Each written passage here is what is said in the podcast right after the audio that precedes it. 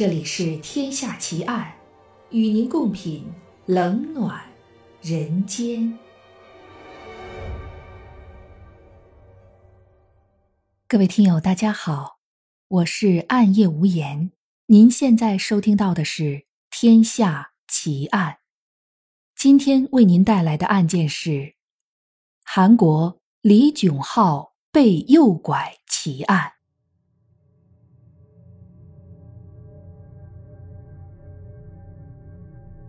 一九九一年一月二十九日是一个很平常的星期五，居住在韩国首尔江南区的九岁男孩李炯浩像往常一样放学后走路回家，要路过一个叫霞鸥亭的公园。公园离家很近，因此他平时偶尔会在这个公园玩上十几分钟，但仍然可以按时回家。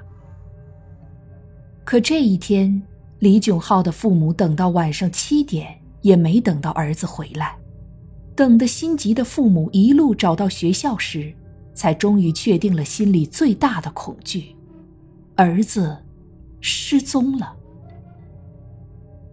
谁也没有想到，原本以为是简单的放学晚归，却成了韩国犯罪史上影响深远的李炯浩被诱拐事件。焦急的李炯浩父母立即报警。就在两人报警后的第二天，家里突然接到一个神秘男人打来的电话。神秘男人说，他绑架了李炯浩，除非给他两亿韩元赎金，否则他们就别想再见到儿子。电话里这个男人的声音低沉，说话冷静，听上去。像是一个年轻人。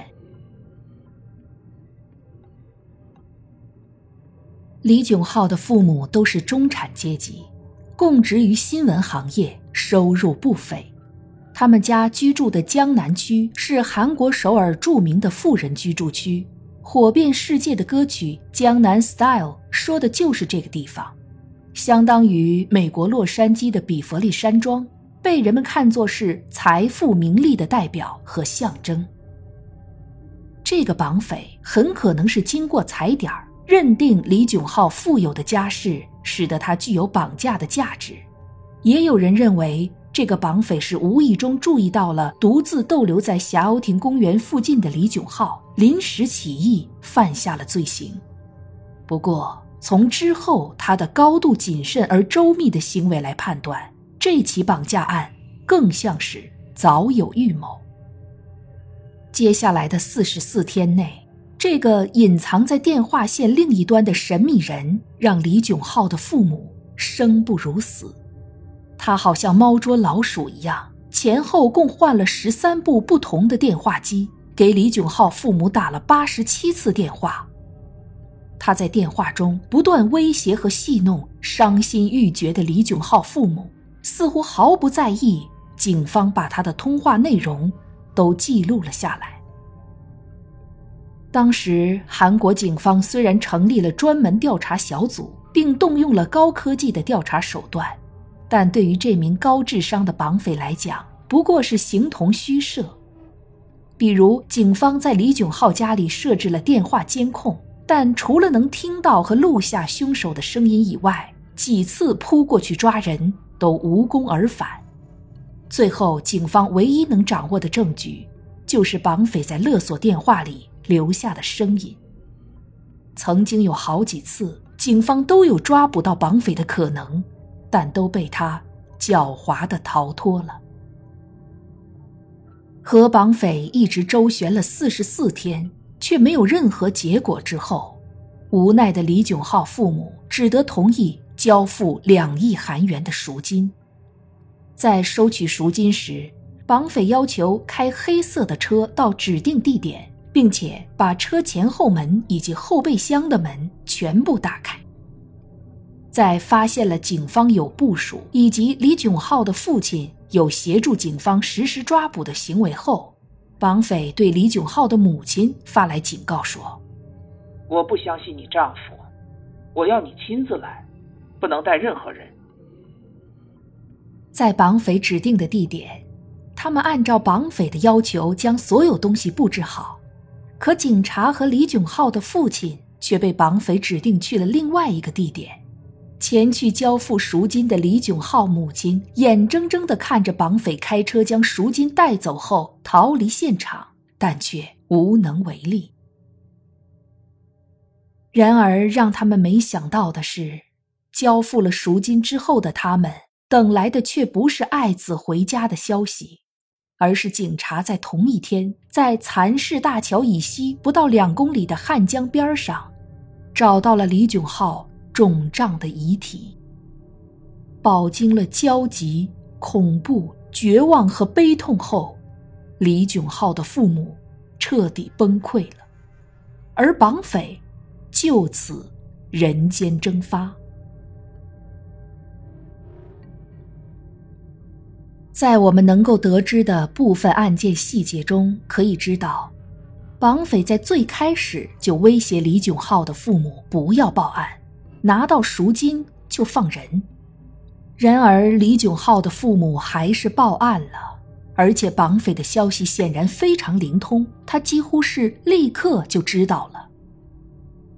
尸检显示，李炯浩其实在被诱拐的第二天就已经死了，也就是说，绑匪在杀死孩子之后，还能够如此沉稳淡定的去要挟李炯浩的父母，并且跟李炯浩的父母和警察。进行了长达四十多天的拉锯战，绑匪的心理素质之强大，可见一斑。而将孩子抛尸江中，就是绑匪向警察和全社会的正义秩序做出的巨大挑衅。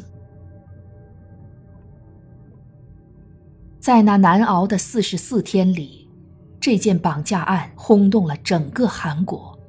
上至总统，下至平民，无一不揪心，都关注着案件的进展。韩国警方动用了超过一万人次的警力，却没有得到任何的收获。而在那四十四天之后，警方对这起案件的调查持续了十五年的时间，累计投入了十五万人力和十多万警力。逮捕并调查了四百二十多位嫌疑人，分析了八十七份声音和笔记样本。警方推断出凶手是三十岁至三十九岁的男性，身高一米六七至一米七零，带有首尔和全罗南道的口音，并根据这些推断绘制出了绑匪的肖像素描。到了二零零六年一月。这起案件已经超过了韩国法律所规定的十五年诉讼时效。然而，除了那份绑匪相貌素描和对绑匪年龄形象的大致推断以外，案件没有得到任何实质性的进展。警方也唯有无奈地撤回所有警力。毫无疑问，李炯浩被诱拐事件的凶手是一个高智商罪犯。具有极强的反侦查能力，把韩国警察耍得团团转。因为这件案子的恶劣以及难以破解，因此该案和华城连环杀人案、青蛙少年失踪案并称为韩国三大悬案。对于很多人来说，二零零六年一月只是一个普通的日子，但却是这起案件的最后诉讼日。距离一九九一年案发已经整整过去了十五年，在这起案件上，韩国警方显然是无能的，没有查到任何能够打破僵局的有用线索，甚至连罪犯的素描肖像和真正的绑匪有几分相似都不能确定，更不要说身份、犯罪动机等方面的确凿结论了。而根据韩国法律，警方不得不在十五年后撤销了所有关于这起案件的警力。尽管非常绝望，可李炯浩被诱拐案件就这样落下了帷幕。二零零七年，韩国导演朴振彪在得到李炯浩父母的同意后，根据这个真实案件拍摄了著名的电影《那家伙的声音》。当年一九九一年绑架案发生的时候，导演朴振彪是韩国 SBS 电视台的一档纪实节目《想知道真相》的一名副导演，他参与了李炯浩被诱拐事件纪实节目的制作，对这件绑架案进行了全程的跟踪报道。凶手的大胆、冷酷和电话录音里毫无人性的声音，让当时年轻的朴振彪感到非常震惊和愤怒，也让他始终无法忘怀。从那时起，他就决心要把这件事情拍成电影，要让国人不要轻易忘记这件事。在电影《那家伙的声音》里，由薛景求出演受害者的父亲。一名电视新闻主播，薛景求是韩国著名影星，拍过很多经典的韩国电影，比如《素媛》《石尾岛》。在本片中，薛景求以其精湛的演技，将受害者的父亲走向崩溃的过程演绎的淋漓尽致。而绑架杀人犯则由韩国偶像派演员姜东元饰演。他在影片中全程没有露脸，只出现了几次戴着口罩和鸭舌帽的身影，完全是通过电话里的声音塑造出了一个丧心病狂的冷血罪犯的形象。这部电影引起了巨大的轰动，无数韩国市民含着热泪走出影院。值得一提的是，电影的最后。向观众播放了当时真正罪犯的录音资料以及肖像素描，希望所有观看这部电影的观众可以帮忙一起找出犯人。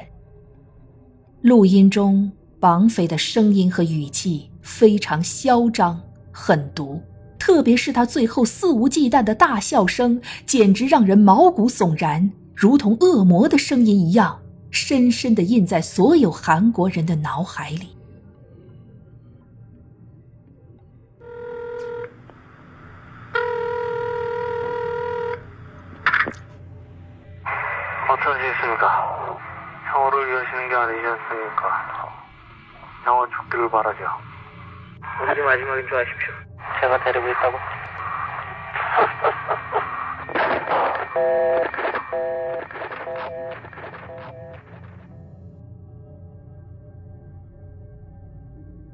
在电影里，饰演父亲的薛景求悲怆地对着镜头说：“没有完美的犯罪。”我会一直追查你，直到世界的尽头。世界完全범죄없어내가너끝까지지구끝까지쫓아가서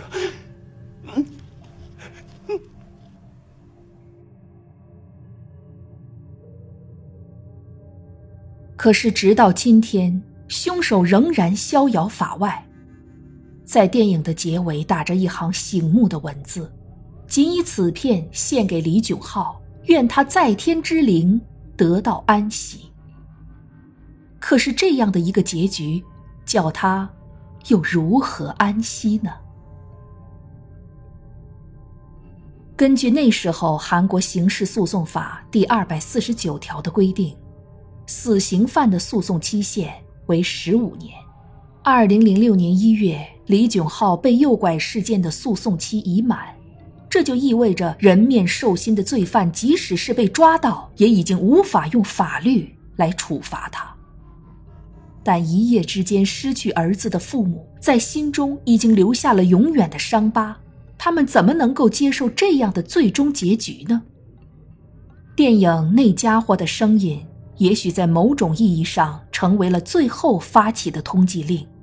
除了商业电影本身，这部电影还加入了它的社会性，用令人感动的剧情唤起人们对诱拐儿童和诉讼时效的理解。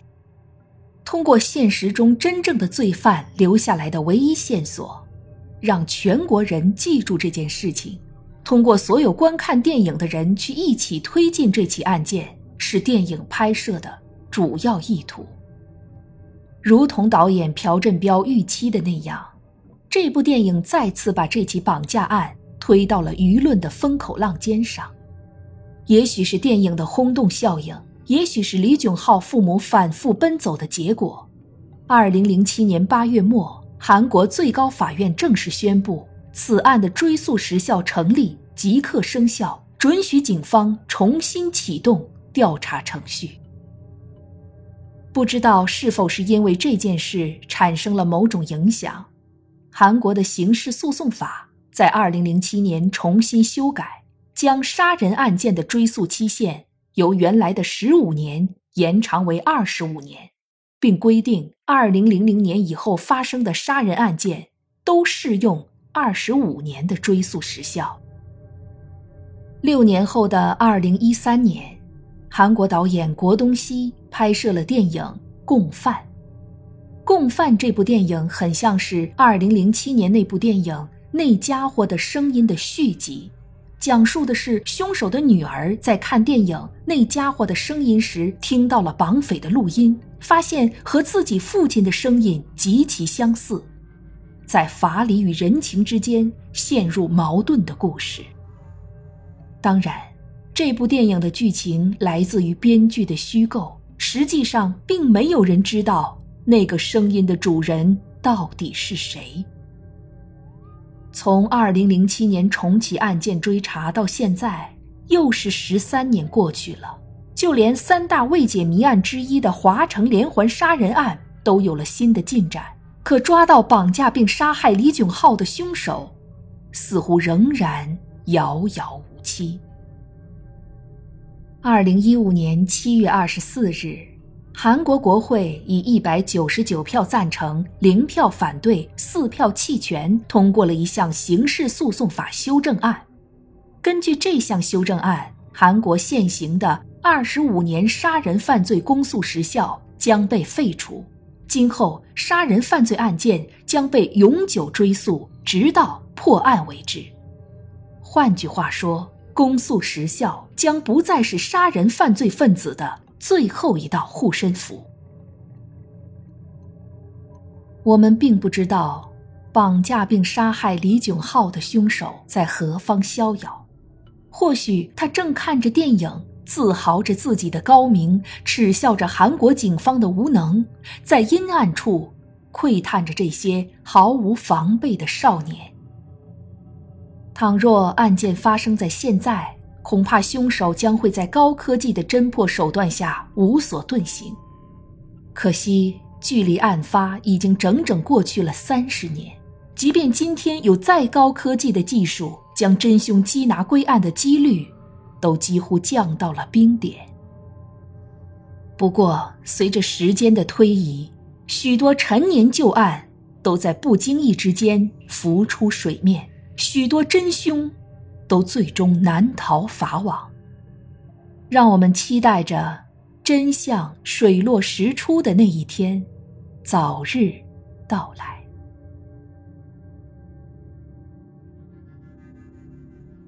这一集的《天下奇案》到这儿就结束了，感谢您的收听。如果您喜欢我的节目或专辑，请您评分或留言，谢谢。我是暗夜无言，让我们下一集再见。